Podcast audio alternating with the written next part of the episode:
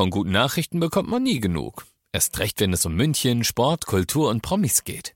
Lesen Sie selbst gute Nachrichten. Heute in der Abendzeitung und auf abendzeitung.de. Abendzeitung. Die ist gut.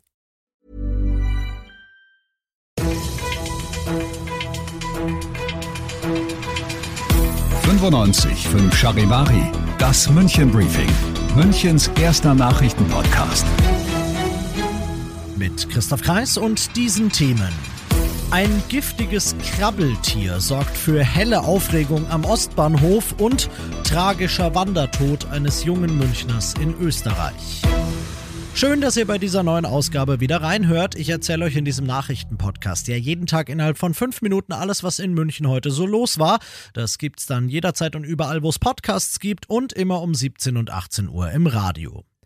Stell dir vor, du stehst nichts Böses ahnend am Ostbahnhof rum. Plötzlich kommt ein Fremder, redet panisch auf dich ein, drückt dir ein zusammengeknülltes Handtuch in die Hand und verschwindet so schnell er kann. Genau das ist einem 23-Jährigen aus Berg am Leim passiert. Der Fremde hatte ihm gesagt, in dem Handtuch befinde sich ein ihm unbekanntes Tier.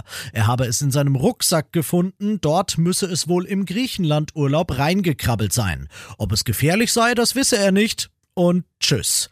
Wie hättet ihr da reagiert? Also ich wahrscheinlich nicht so cool wie unser Freund aus Berg am Leim, denn der guckt kurz ins Handtuch, sieht ein etwa sieben Zentimeter langes Viech mit vielen Beinen und macht das einzig Richtige, er geht zur Bundespolizei.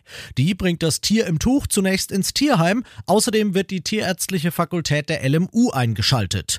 Die löst dann schließlich auf, es handelt sich um eine giftige Hundertfüßerart namens Scolopendra.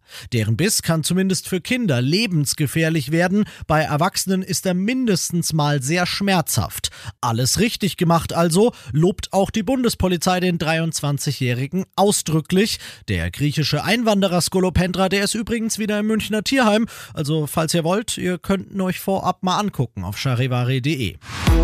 Er hatte alpine Erfahrung, er hatte Top-Ausrüstung dabei und er ist trotzdem verunglückt. Ein 24-jähriger Münchner ist beim Wandern in den österreichischen Alpen ums Leben gekommen. Das hat die zuständige Polizei in Salzburg heute bestätigt. Der junge Münchner wollte zusammen mit seinem Vater und seinen beiden jüngeren Geschwistern die Ernst-Herzog-Spitze, einen knapp 3000er, besteigen.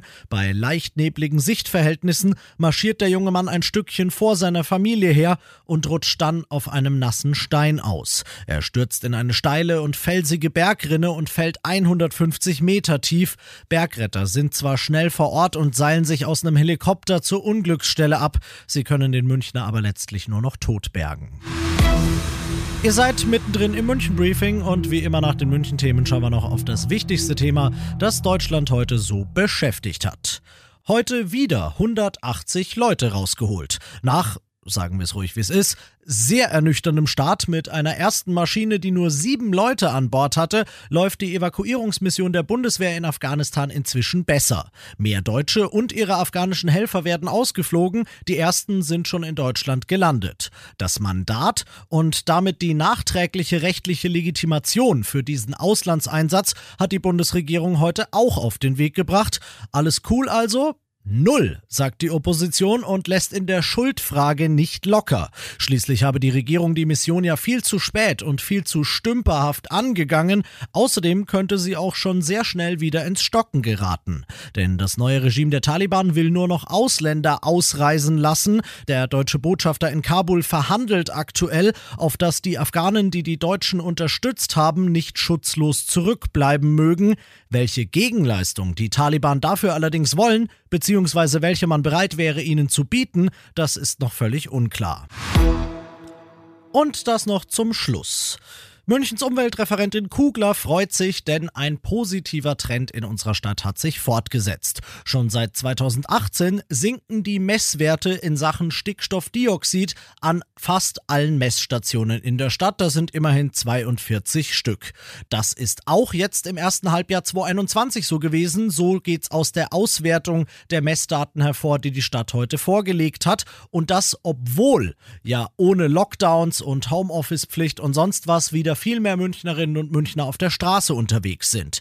Wir sind also auf dem richtigen Weg. Inzwischen wird auch an in Anführungszeichen nur noch zwei Messstationen der erlaubte Grenzwert überschritten. Das sind die Tegernseer Landstraße und die Chiemgaustraße. Die Chiemgaustraße, wo ich wohne. Genau. Ich bin Christoph Kreis. Macht euch einen schönen Feierabend. 95 5 Charivari, das München Briefing. Diesen Podcast jetzt abonnieren bei Spotify, iTunes, Alexa und charivari.de. Für das tägliche München Update zum Feierabend. Ohne Stress, jeden Tag auf euer Handy.